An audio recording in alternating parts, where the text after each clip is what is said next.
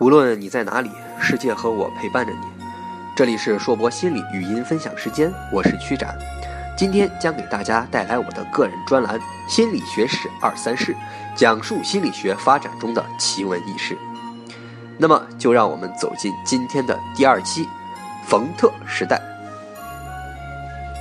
一八六一年是一个非常特殊的年份，读过世界史的朋友肯定都知道。美国南北战争正轰轰烈烈地在西边开打着，林肯大叔和奴隶主们正在大平原上战个痛啊。这个时候呢，西欧地区倒是一片的风平浪静，至少对于学术界来说那是如此。德国的海德堡大学里面有一名二十九岁的生理学研究生。此人浓眉大眼，吊额白睛，虽然长着一副大虫的模样，但一水的络腮胡子却帮他迷倒了万千少女。不仅受到了当时著名生理学家赫尔姆霍兹的青睐，成为了他的助手，还在海德堡大学里面当兼职教员，赚取着不菲的薪水。但是，这家伙特别爱做白日梦。每天心不在焉地给那些生理学专业的本科生将自己梦中游仙境从上帝那里学得的实验技法，可以研究人类的灵魂，啊，用这种方法来跟本科生们宣称，把那帮没啥见识的本科生唬得是一愣一愣的。这件事儿被赫尔姆霍兹发现以后，自然把他这个不成器的混蛋玩意儿狠狠地训了一顿。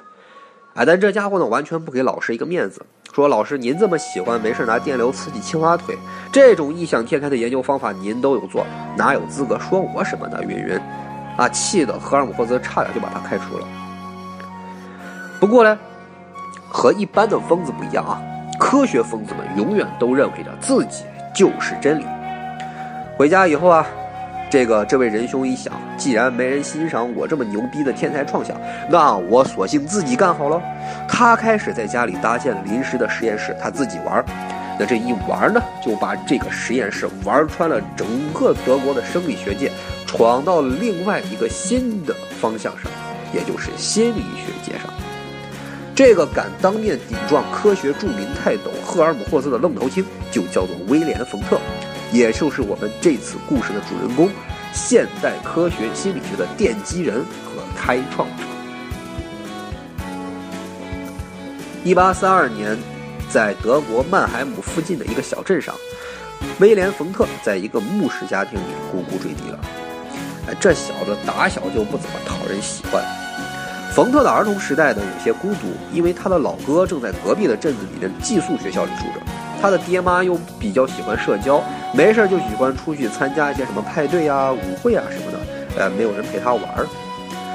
所以啊，小冯特从一开始啊，一年级开始学习成绩就不怎么样，因为那时候小冯特估计是什么评书、演绎什么的听多了，每天都在幻想自己未来要当一个吟游诗人或者著名作家，甚至是什么对着风车挑衅的呃流浪骑士什么的，对吧？有一天呢，老冯特听说儿子上课不好好听讲，就在后边，这个面色沉阴沉的就问他：“啊，你为什么不上课不好好听啊？”小威廉呢，中二病发作，就说：“啊，我不好好听课，只为把精力集中在接收天国的英灵们传给我的能量，让我成为正义的伙伴啊，这一类的胡话。啊，老冯特看到儿子从小就这么天赋异禀，那实在是喜极而泣啊，当场就赏了这小子两个狠狠的巴掌。所以啊，从二年级开始，老冯特就觉得，如果孩子继续让自己管，很可能就只能培养出一个旷古烁今的疯子。所以决定让自己的助手来承担教育孩子的工作。小威廉倒是比较喜欢自己新的监护人，一直到十三岁为止，都和这个助手待在一起。啊，所以啊，助手看到，哎，自己的老板啊，这个老板的儿子这么喜欢自己，那自然不能辜负老板的期望喽。所以啊，使尽了百般手段。把威廉·冯特从一个一般的中二病疯子，培养成了一名旷古烁今的科学疯子。当然了，科学疯子什么的都是后世的评价而已。那个时候，冯特的老爹还没能看出自己儿子科学的属性，只管他当成一个严重的中二病疯子而已。因为那个时候，冯特的中二病爆发已经闻名遐迩了。由于整个冯特家族呢，都有着非常浓厚的学术研究传统。家族里祖祖辈辈都几乎遍布每一个学术领域，所以当冯特一开始读大学预科一年级的时候，老师们对于这位学术名门的后裔还是倍加期望的。但你不得不承认啊，这个冯特的中二病已经根深蒂固了。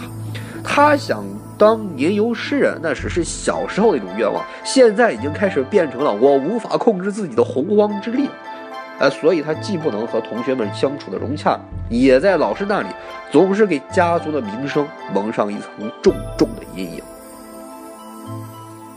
不过呢，科学疯子的本质不会因为中二病而止步的。虽然冯特不怎么喜欢在学校里面上学，但他已经开始逐渐能控制自己的空想，并且努力的培养自己的学术兴趣和能力。十九岁大学预科毕业以后呢，他想当一名医生，这样呢既可以养家糊口，还可以做科学研究，也能没事没事对着病人啊、护士啊发泄一下他中二病的那种小小欲望而已。他在蒂宾根大学和海德堡大学接受医学训练，尤其是在海德堡大学，他学习了解剖学、生理学、物理学、医学和化学。但是中二病毕竟是中二病，冯特很快就意识到自己并不喜欢医学实践，所以他开始把自己研究的方向转向了纯粹的生理学专业。冯特来到了柏林大学，跟随约翰内斯缪勒，也就是那位在19世纪30年代首创实验法、引领生理学时代的学者，跟他学了整整一个时期，呃，学了一个学期。之后呢，他返回海德堡大学继续深造，在1855年拿到了博士学位。从1857年开始，冯特就担任着海德堡大学的生理学讲师，并且因为天赋异禀，成为了赫尔姆霍兹的实验助理。不过，就像故事开头所说的那样，这个没事就喜欢中二病发作、喜欢空想的家伙，实在是让他的学生们，包括赫尔姆霍兹他这个老师都头疼不已。冯特自己也开始觉得，我在实验室里捣鼓那些赫尔姆霍斯传统的那些实验东西，实在一点意思都没有，乏味可陈呢。因此，1864年他被提升为副教授以后呢，就辞去了实验助理的工作，专心专心的在家里。搭建自己的实验室，我自己玩儿，对吧？不带你们了。在满足自己空想的生理学实验的时候，冯特科学疯子灵魂觉醒了。他的目光呢，转向了一份非常传统的宗卷，里面记载了一百年前英国格林尼治天文台金尼布洛克和他导师马斯基林之间观测时差，还有不久以后贝塞尔提出的人差方程式这样一个故事。冯特发现了有这个有非常有意思的事情，就是这个个人差异的出现，实际上取决于你把注意力啊，人把注意力放在观测对象上，还是放在计时器上。所以呢，他创造了一种叫做戈丹克梅塞的计时器，想要用这种方式来这个抹平贝塞尔他提出的那种不可逾越的个人差异。在德语当中，戈丹克梅塞就是思想的量尺的意思。当然了，这种毫无根据中二病的这种科学设想，那根本就是，对吧？毫无理论、毫无理由的创发明创造。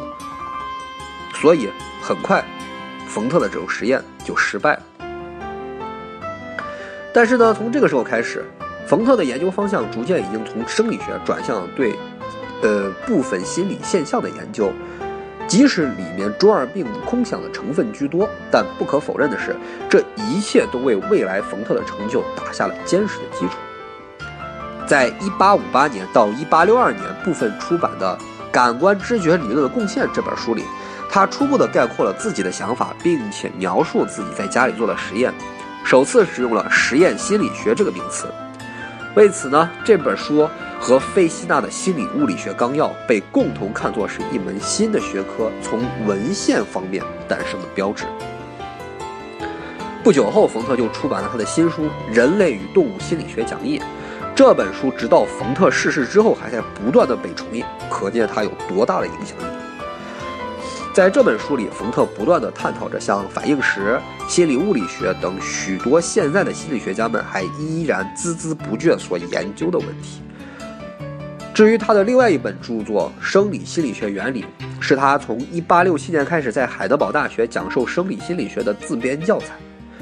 那作为世界上第一门心理学的正式课程，《生理心理学原理》这本书牢固地确立了自己在心理学的科学地位，也标志着心理学成为一门具有自己问题和实验方法的独立实验科学。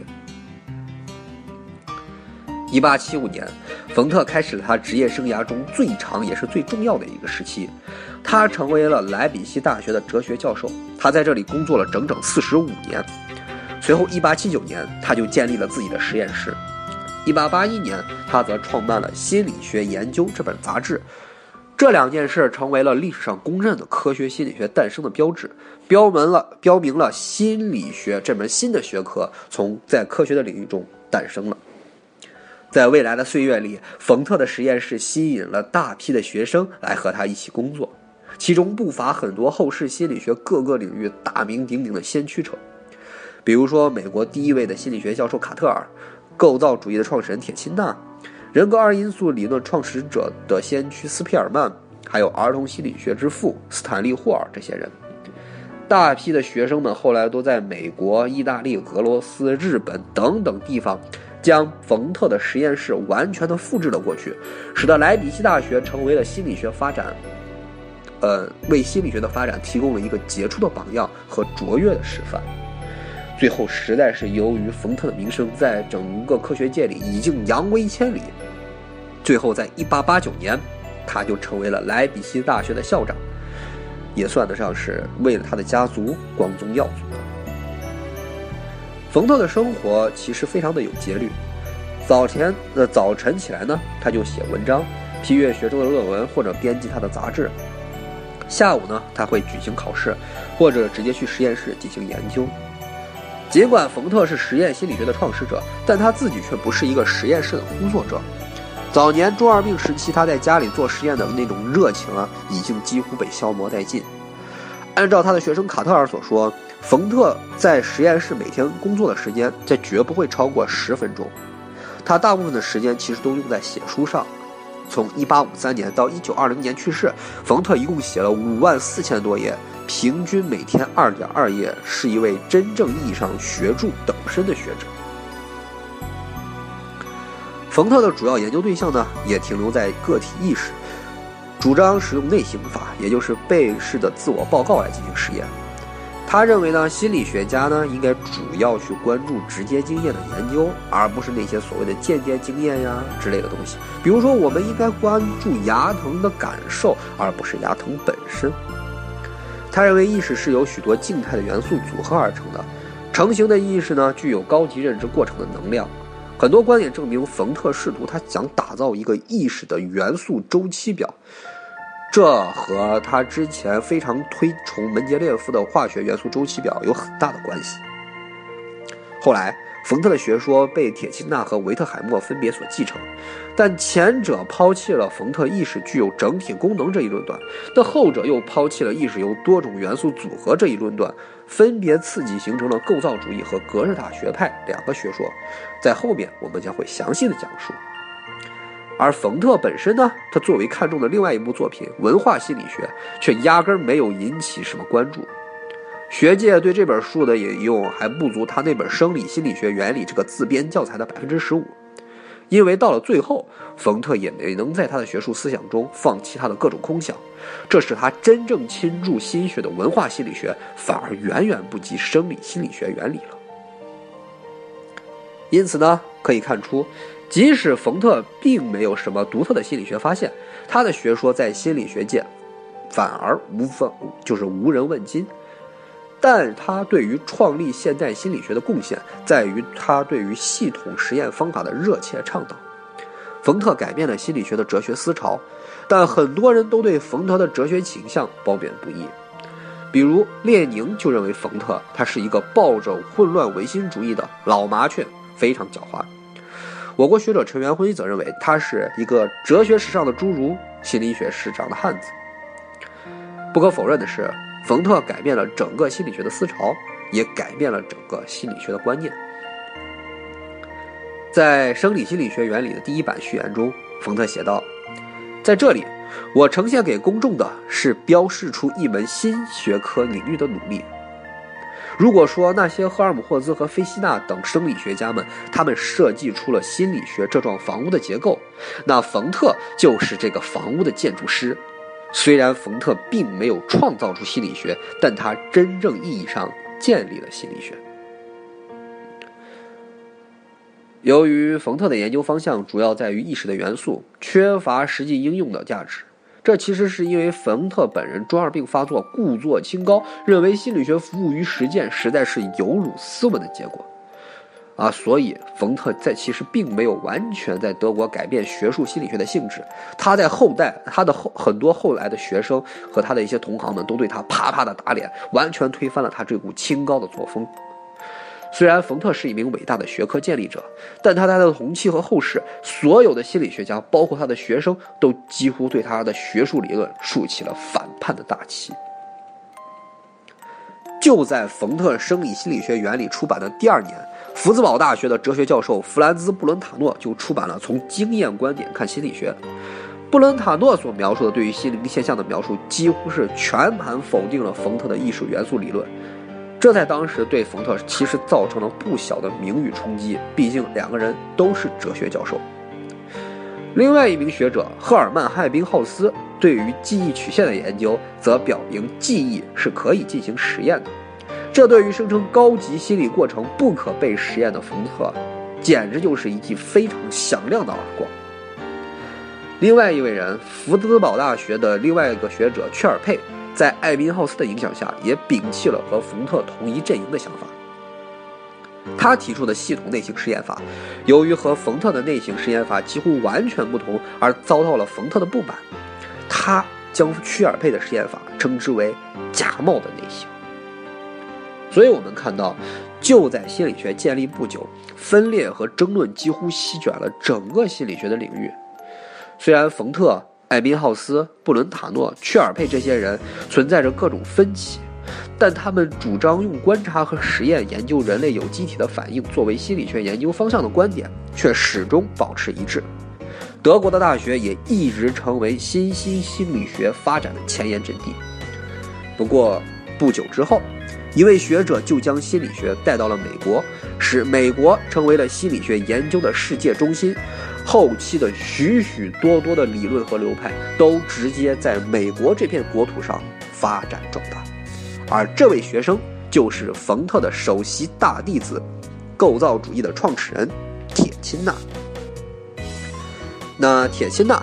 是如何将冯特的学说带到美国，又如何在美国建立起了心理学的秩序呢？我们将在下一期讲述铁金娜的故事。无论你在哪里，世界和我陪伴着你。这里是硕博心理与您分享时间，我是曲展。今天带给大家的是我的个人专栏《心理学史二三事》，敬请期待我的下一期《构造主义的沙皇》。谢谢。